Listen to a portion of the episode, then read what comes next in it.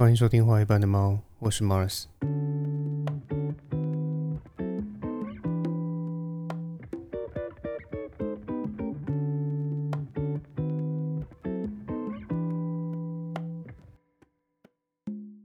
今天这集的内容呢，还是延续上上周说的，呃，会借题发挥，用一种啊为大家介绍蓝绿白三党不分区名单的方式，来去介绍一些和这些候选人相关的议题。但我不会针对名单上面的内容去逐一分析啦，不然它会模糊我未来啊论述其他议题的一个空间。所以我只会从中挑选一些比较具有特色的人来说。那上上周提到的是啊民进党的沈博阳老师，而上周提到的是呃民众党的陈昭思女士。所以这周呢就很自然的必须提到国民党的部分区名单嘛。那这边容我抱怨一下哈，虽然今天这集是想要。国民党的部分区名单来讲，虚拟货币这个题目，但是国民党的名单其实让我有点困扰，因为名单上面的人虽然都有自己的专业，可是你拥有某项专业，并不等于你就能够代表这项专业。我打个比方，好比说你是一名医师，那你确实有医师的专业嘛？但是你具备医师这项专业，就等同于你完全明白医师还有医疗这个领域需要哪些修法跟立法的倡议方向吗？毕竟，一名医师他面对的就是自己的医院跟诊所嘛，所以他能够接触到的层面还有范围，其实都是相当有限的，所以自然就只能提出一些局限性的见解嘛，这就是夏虫不可语冰的问题嘛。所以，如果你没有进入一个更大的专业相关组织，看到更大面向的问题，那就可能因为个人偏狭的经验跟需求而提出一些不合时宜的建议啊。而国民党的名单之所以会让我感到困扰，就是因为这份名单有这种现象嘛。从表面上来看。名单上面的每个人都有各自的专业，而且有不少人都出自于医界，但是他们就只是一些个别从业的医师啊，并不是什么医疗组织啊、基金会或是啊什么医疗项目的倡议者。而且从媒体揭露的讯息来看，与其说这份名单上面的人选是基于专业或议题的理由，倒不如说这些人的列名是因为他们很会投胎嘛。因为这些名单上面的大多数人，他们多半都是。地方派系的正二代嘛，我在之前的内容里面也有讲过，说不分区名单其实是最能够看出一个政党的核心价值，还有他们的理念的。所以国民党这种，因为他爸爸是谁，他妈妈是谁，还有他能够攀亲带故的人是谁，讲白了就是一份啊裙带政治的一个名单嘛。所以在投政党票的时候，请各位听众应该要慎选一下啊，你认不认同这种攀亲带故的部分区名单？那这边插个题外话，除了名单上面的人选，我们可以个别的去检视以外。我们也可以针对名单上面的人选，他们个别的政治理念，还有他们的主张，来去审视一份名单到底有没有相互矛盾的问题嘛？举例来说，像上周提到的民众党部分区名单的第二席，也就是大家熟悉的那个呃道德的长城啊，政坛的完人啊，人间的极品的黄国昌老师。那黄国昌老师呢，在二零二零年底的时候，成立了一个组织，叫做啊台湾接臂暨吹哨者保护协会，以下就我就直接简称叫吹哨者协会了哈。那。这个协会它成立的目的是什么呢？它为为什么会成立呢？所谓的吹哨者指的是，无论是作为参与者还是旁观者，只要是因为看到明显的弊案发生，而这些弊案有害于民生，或是单纯针对某些事情他看不过去而站出来检举的人，他就叫做吹哨者嘛。或者我们用一个比较难听，但是大家更能够理解的话来说，就是叫做廖北案啦哈。那为什么要成立这种吹哨者保护协会呢？就是因为吹哨者他作为一个看不下去各种弊案。而去呃做出检举的人，那这种检举他本身就会为这些吹哨者的人身安全带来一种威胁嘛。毕竟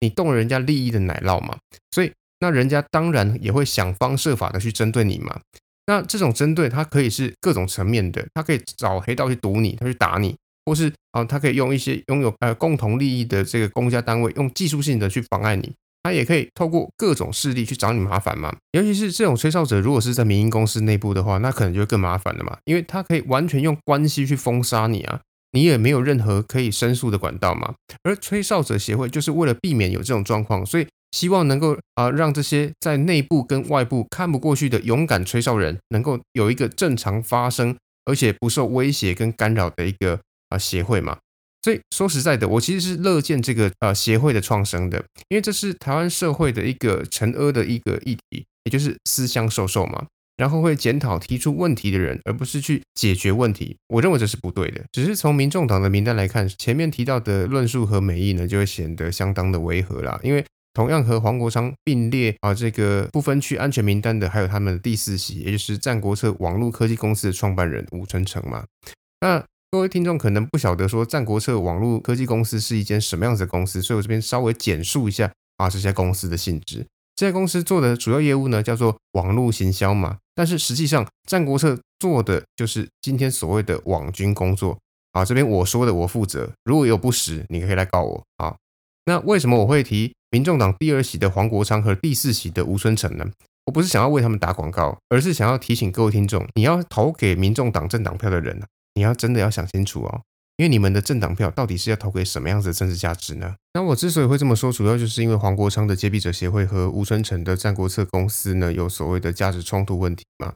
因为黄国昌当初之所以会成立接臂者协会的契机之一，就是因为永丰金控有弊案嘛。那为了避免模糊焦点，我这边就以啊永丰金弊案带过，有兴趣的人可以自己去啊 Google 啊。那这份名单的矛盾点在于说。黄国昌是想打这个永丰金弊案的，而且他想要去保护这个永丰金内部吹哨者的嘛。而战国策的吴春成则恰好相反，他是永丰金聘用来打吹哨者协会的一个主要战力啊。也就是说，翻成更白话来说的话，就是民众党不分区的第四名收了永丰金的钱，然后再打民众党不分区的第二名嘛。所以这边我们就要请教一下国昌老师。你知道和你一起列入民众党安全名单的吴春成，就是一直在和你的这个吹哨者协会互杠的一个网军头子吗？如果你不知道，那你到底是在接什么币？如果你知道，那你到底是在打什么币？你这不就是笑话吗？所以除了检视部分区名单的个别资料以外，我们还得去检视这些名单之间是不是有像黄国昌和吴春成这种明显的矛盾嘛？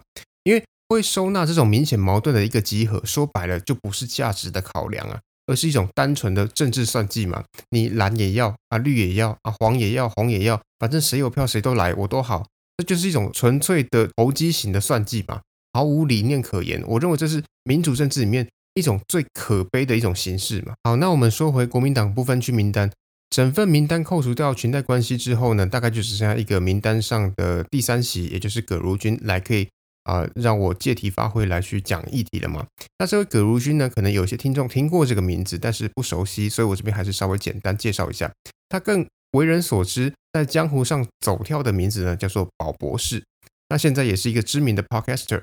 那他最早进入公众领域的原因呢，其实是因为区块链技术，因为他也是这方面的专家嘛。他同时也是啊，所谓虚拟货币早期的推崇者之一。所以这就连接到今天这些内容，也就是。啊，虚拟货币到底是不是一场骗局的这个主题上面来了吗？没错啊，今天自己就是这么牵强啊，我就是硬要把主题啊扯到自己想讲的内容上面来。好，那相信大家经过这几年的资讯洗礼，应该多少都知道虚拟货币是一个什么东西了，甚至连啊路边的一些阿贝阿姆啊也都多少知道，甚至还能够说个七七八八。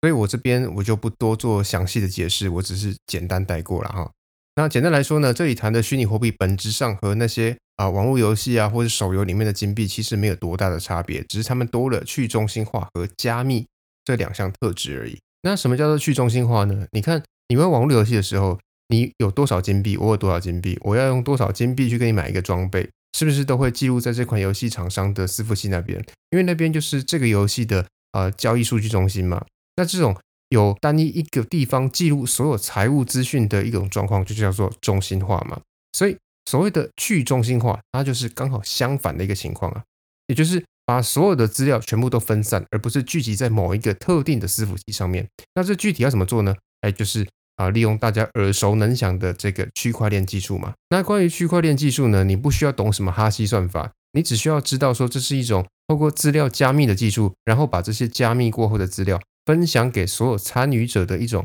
啊资料库机制就可以了。如果你觉得上面这种说法你还是听不懂，那没关系，我换一个啊不准确但是比较容易理解的方式来讲给你听。也就是你有你的银行存折，我有我的银行存折啊。可是如果我跟你之间有交易，比方说我汇钱给你，那因为我们现在交易的货币它并不是实质的货币嘛，也就是我没法透过呃用实体的方式去把钞票领出来嘛，所以。我既然没法实际领出来，那我就只能依靠或者说我去信赖机器上面的显示数字嘛，对不对？但是如果我说我会给你一万，但是你却说你只有收到一千，那这个时候怎么办？当然就是看存折资料嘛，对不对？因为虚拟货币的存折它是数位化的，所以如果我们一人一本的话，那我当然可以去啊呃自行篡改这些上面的数字嘛。而区块链的加密技术就是为了解决这个问题，因为篡改数字它一定是发生在交易之后。因为一定是交易双方有数字都不拢的情况，才会有必要去篡改这个数据嘛。所以我们只要防范于未然不就好了吗？所以区块链的做法就是，我把我的账本加密，你把你的账本也加密，而且还不是一次整本加密，而是根据交易记录去逐条加密。这样未来有争议的时候，我们只需要根据这笔交易去解密就好，然后拉更多的人进来。比方说，我拉一百个人进来这个账本的社团，那我们把加密过后的账本通通发给这些人啊，发给一百个人。那么未来它就不会有事后造假的可能嘛？因为你除非你同时啊更改这一百个人。他们手上的交易记录，要不然你就一翻两瞪眼嘛。所以这样大家应该就比较能够知道说区块链到底是在做什么了。那这种做法呢，就是叫做去中心化，因为交易记录并不是只存在单一一个机构，而是参与的所有人，只是其他人手上的资料都是经过加密的。这一方面呢，就避免了啊资料被篡改的可能性。另外一方面，加密这道手续呢，也保障了每个参与者他们的资产隐私嘛。毕竟有谁会希望说自己的啊，财产会摊在阳光底下呢。但说到这边，我也必须表明我的个人立场。从二零一三年比特币刚进入啊大众视野的时候，我就对身边的所有人说过：只要你读过经济学，你就知道说这些虚拟货币或是啊加密货币也好，它们其实就是一种新形态，然后科技化、技术化和专有名词化的一种啊高级的庞氏骗局。我知道这么说可能会被加密货币的信仰者炮轰，甚至身边听过。我啊，当年那番言论的人，甚至还可能反过头来讪笑我说：“啊，你当初不是说虚拟货币是庞氏骗局啊？怎么我现在赚的盆满钵满？你有没有后悔说啊，当初自己没有跟上这般的热潮？”凭良心讲，我确实是有点后悔了，后悔没有像啊牛顿当年在买这个南海公司股票一样，虽然知道这这个泡泡早晚会破，但是还是选择进去赌一把。只是虽然我没有赚到这笔横财，但也不代表说我的见解就是错的。因为很简单，我说几个呃虚拟货币的问题，你就能明白我当初为什么会有这种想法了嘛。首先，第一个问题是虚拟货币并不是法定的货币，所以它并不具有啊所谓的价值共识。所以，如果没法落地发挥实际作用的话，那我怎么知道说我买的这个虚拟货币是不是花钱买了一场空嘛？那第二个问题是对虚拟货币有研究的人，我想多少都听过啊虚拟货币的倡议者都用过呃这个太平洋上面的雅普岛的。呃，石头货币的这个故事来去宣传他们的信仰了哈。确实，所谓的货币并不见得一定要用实质的方式去存在，就算是虚拟的也可以。那比方说，像雅普岛上面，它有一些带不走的海底大石头，它其实也能够当成货币。那这边我就不多做论述了，有兴趣的人你们可以自己去啊 Google 一下这个石头货币的这个项目。那这种石头货币好像能够以此为鉴，说啊，你看货币不见得是必须要是现实的。它不见得是要啊拿在手上的，但我认为这完全是两回事嘛，因为石头货币并不能够直接证成虚拟货币的价值共识啊。原因很简单嘛，因为如果石头是雅普岛这个地方交易的一个价值共识，那就代表什么？就代表说多大的石头，它就代表多少的价值嘛。换句话说，在交易的当下，石头的大小它其实是有一定的价值，通膨率哦，这个很重要，通膨率它不会忽大忽小。但虚拟货币的问题是什么？就是你完全没有设涨跌的上下限嘛。以石头当做货币，我起码还可以确定说这个石头是大是小。但是如果我用虚拟货币当做交易的媒介，我怎么确定说我在收到这些钱的当下，你给我这些虚拟货币到底值多少钱？再来就是第三点嘛，也就是虚拟货币它的交易时间太长了嘛，我要透过一层又一层的交易所啦、跨境啊、银行之间的手续，然后如果我卖一杯咖啡，我是收虚拟货币的等额的话。那等到我真的收到钱的时候，我是赚还是赔？我不会知道吗？因为这个交易时间太长了，中间会暴涨还是暴跌，我不知道嘛。换句话说，这就是经济学里面说的交易成本过高嘛。另一方面，就是呃，虚拟货币它价值的震荡程度太大，所以导致了一种不可控的风险成本嘛。所以风险管控的角度来说，一般的商店和交易行为会不会去接纳虚拟货币的实际运用呢？当然不会嘛。然后第四点呢，当然就是因为财富分配不均嘛。因为虚拟货币之所以难以成为主要货币的原因，就是因为早期的投资者拿走了最大量的这个啊货币的份额嘛，也就是最前面的几个人拿走了大部分的财富嘛。所以，如果我们真的允许这些虚拟货币成为法定允许的货币，让他们在市场上面流通的话，那就直接等于说啊，让这些早期投资者就等于是一币得到啊鸡犬升天的情况嘛。这也是为什么有那么多虚拟货币的早期投资人呢？他会不断的在社群媒体上面去做倡议的一个原因嘛？因为只要有够多的人上钩，那他自己就能够赚得盆满钵满了嘛。万一真的操弄到声量，能够让啊台湾政府允许虚拟货币法定化的话，那自己就赚翻了。所以你看，这跟我之前说的庞氏骗局是不是如出一辙？那这都是所谓的呃受害者变成加害人的一种状况嘛。而且越早加入，你就会有为了能够让自己赚更多而成为加害人的一种动力嘛。所以虚拟货币现在被这个美国证券交易委员会，也就是所谓的 SEC 了哈，认为说这只是一种证券，顶多只是一种证券。那也无所谓啊，反正对这种庞氏骗局的主持人来说，他们能够骗到钱那就够了嘛。